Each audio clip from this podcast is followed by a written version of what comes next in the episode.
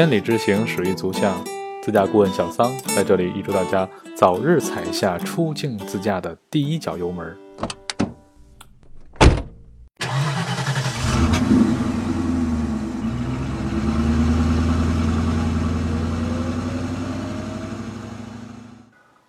感谢大家支持由小桑主持的北美自驾故事 FM 平台。首先，在开始本期的内容之前啊，先回答一下一些朋友给我提出的问题。有朋友在我那个微信公众号上跟我问，就是，呃，如果去美国自驾的话，是需要什么样的手续？呃，是不是需要国际驾照？好吧，今天正好我也借这个机会给大伙说一下。第一个，呃，国际驾照就真正意义上的国际驾照呢，叫 IDP。这个呢是联合国道路公约组织缔约国之间，然后互相承认的一种国际驾照。这个驾照啊，因为我们中国啊不是联合国道路公约组织缔约国，所以我们中国驾照是没有办法办 IDP 的。所以说呢，任何在网上也好，什么渠道也好，说拿中国驾照直接做国际驾照，嗯，怎么说呢？我也不能说人都是骗子吧。反正是中国驾照办不了 IDP。美国呢，大概有三十多个州。如果是你要是游客的话，在游客的在访问期间呢，是可以持中国驾照直接驾车的。需要的证件呢，就是说您的中国的有效驾驶执照，加上一个呃英文的翻译件儿。这个翻译件儿呢，呃也不需要公证。但是呢，因为美国这个州啊，它一共这个五十个州啊，加上华盛顿特区呢，它的情况每个区呢都会有一些区别。所以呢，我现在也正在做一项工作。我将会给美国各州呢，然后写一封电子邮件，然后由他们各州呢给我一个官方答复，到底是每个州的情况是怎么样，然后我会总结一下，到时呢会通过各种渠道吧给大伙儿发送一下。所以呢，请大家少安勿躁，我也是尽快把这项工作完成。好啊，咱们言归正传，今天主要讲就是从南旧金山一直到蒙特里这段。上一期我们讲到苹果，就是那库珀蒂诺，从库珀蒂诺出来呢，如果去蒙特里呢，其实有三条路可以选。一条路是最常规的，就是从幺零幺 US One O One 一直开下去就到了，大概一百二十公里左右。另外还有一条路是走十七号公路，走 Holly City。这这条路啊，我不推荐，因为这条路的车比较多，而且速度开得非常快，全程有一半啊将近是盘山路，所以每次啊从这儿过我都是手心出汗。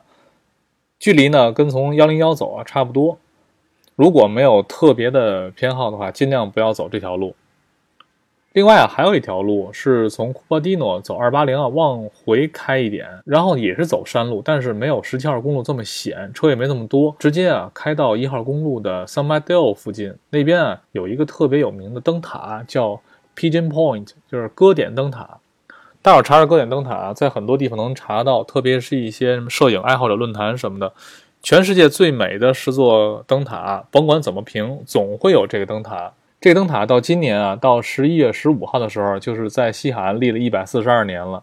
你，美国建国才多少年？才不过两百多年嘛。不过从两千零一年开始啊，这个灯塔基本属于半关闭状态，因为也是年久失修。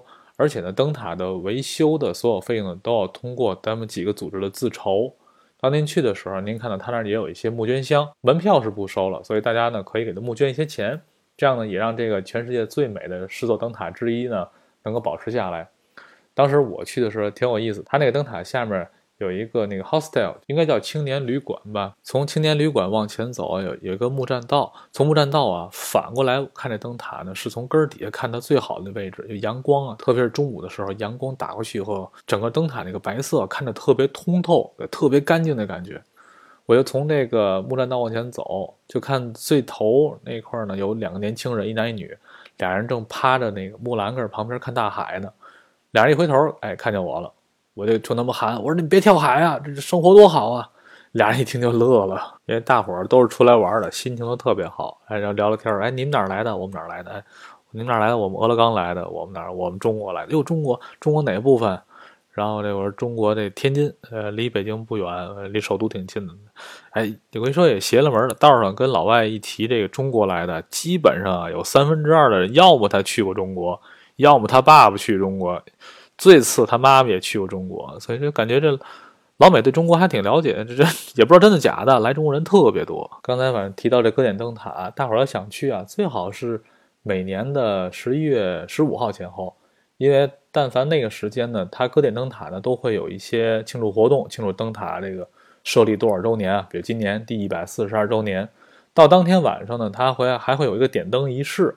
因为整个灯塔它最早呢是由一千零八块这个反光玻璃，然后搭的一个反光球。在每年的十一月十五号的时候呢，它会把这个现在的这种电灯啊改成最早的这种煤油灯，然后它点灯的时候啊是这个四散的光芒啊特别漂亮，也是咱们摄影爱好者非常喜欢的一种有特色的摄影景观。好吧，歌顶灯塔咱就说这些。从歌顶灯塔旁边呢就已经是这个加州一号公路了，叫 Cabrillo Highway。从那边啊一直往南就到达这个圣克鲁兹，然后沿着这个蒙特里湾一直就往南开。开到蒙特里啊，基本上算是今天这一站。蒙特里这个地方在整个加州呢，它的历史地位还是比较重的。一八四六年，加利福尼亚州呢成为了美国联邦的一部分。在西班牙时期和墨西哥时期呢，蒙特里呢都是整个叫上加利福尼亚地区的唯一的一个应税码头，就是说白了，从这儿进来的货物上税，这都不属于走私，除此之外都属于走私，所以它的整个历史位置还比较重。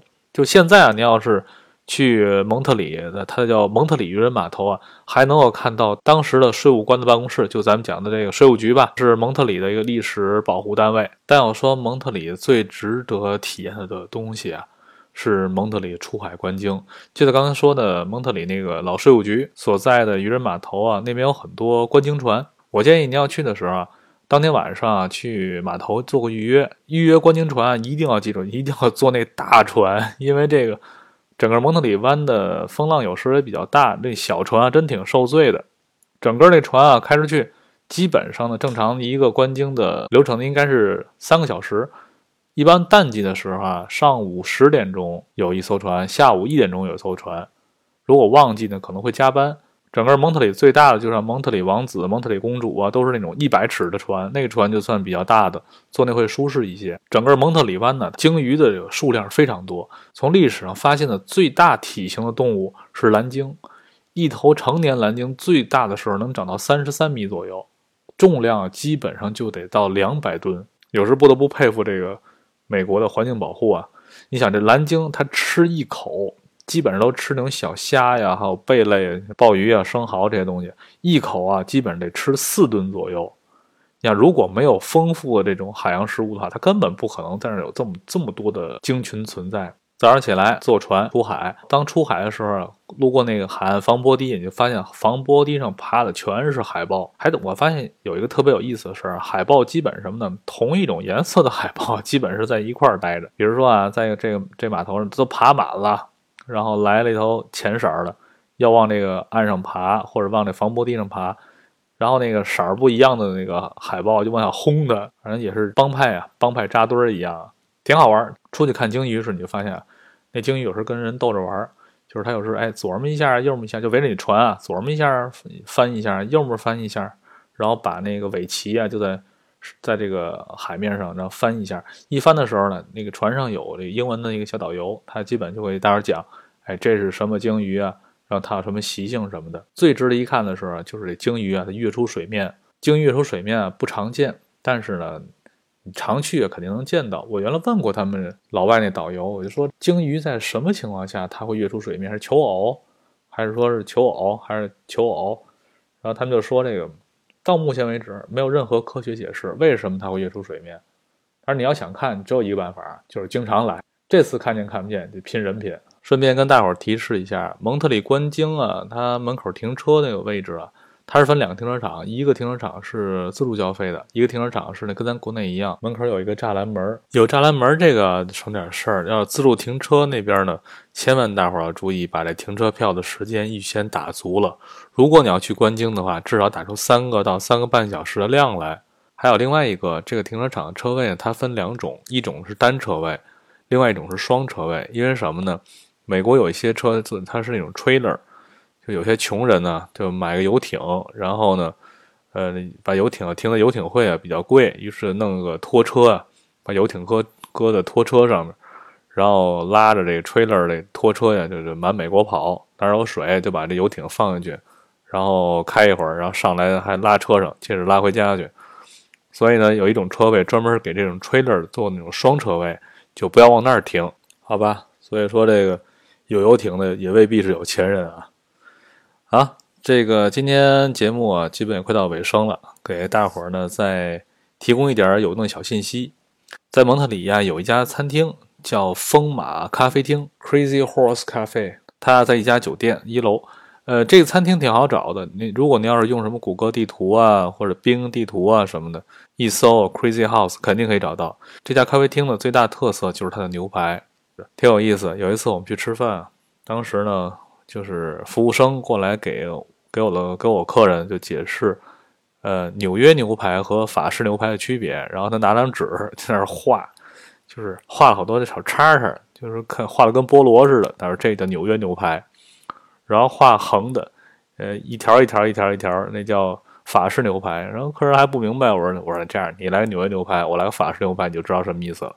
结果一会儿一上菜就看出来，因为纽约牛排啊，它是在那个铁网子上烤，所以它那个上面那个花纹啊，就跟那个菠萝似的，都是网格状的。法式牛排是拿那个法式煎锅烤，它都是横条的，所以说这个区别，实际肉质都差不多，我觉得都挺好吃的。还有那家餐厅呢，它有那个沙拉吧，就是沙沙拉自助。咱们中国人比较喜欢吃菜，一个沙拉吧自助啊，这一顿晚饭足够足够。它不光是沙拉，包括水果呀，包括一些其他凉菜什么，再配比又健康，然后又丰盛。一个沙拉吧的晚餐的正常不含税不含小费啊，是四块九毛九。所以这家餐厅是非常超值的。这个也是我的一个小经验，就是很多时候到一些陌生的地方以后呢，就想。问问当地有什么好吃的，你就问那个酒店前台，因为他们都是当地人，你就告诉他说：“哎，我想吃什么？这周围有哪家餐厅不错嘛？”第一次去的时候，我是在一家快捷酒店的前台，我问前台服务员：“我说，那个我想吃牛排，这当地有什么好地儿吗？”他就跟我说：“哎呦，这这事儿你一定得听我的。我跟你说啊，在我蒙特里最好的牛排馆之一就是这家风马，这么的告诉我的。后来呢，我一去以后一尝，哎，果然确实不错，价格也不贵。”牛排价格十九块九，沙拉吧四块九毛九，真的是物超所值。好，各位朋友们，今天啊，咱们先说到这里。下一期呢，继续给大家讲一些有意思的事儿。下一期我给大家讲我在卡梅尔的一次坏车经历。好，谢谢大家。如果您有什么问题的话，可以用微信的公众号来跟我进行一个互动，在微信订阅号里搜索“半路客”，伙伴的伴，道路的路，客人的客。然后呢，搜到了我，就可以在上面给我留言，我一定给您解答。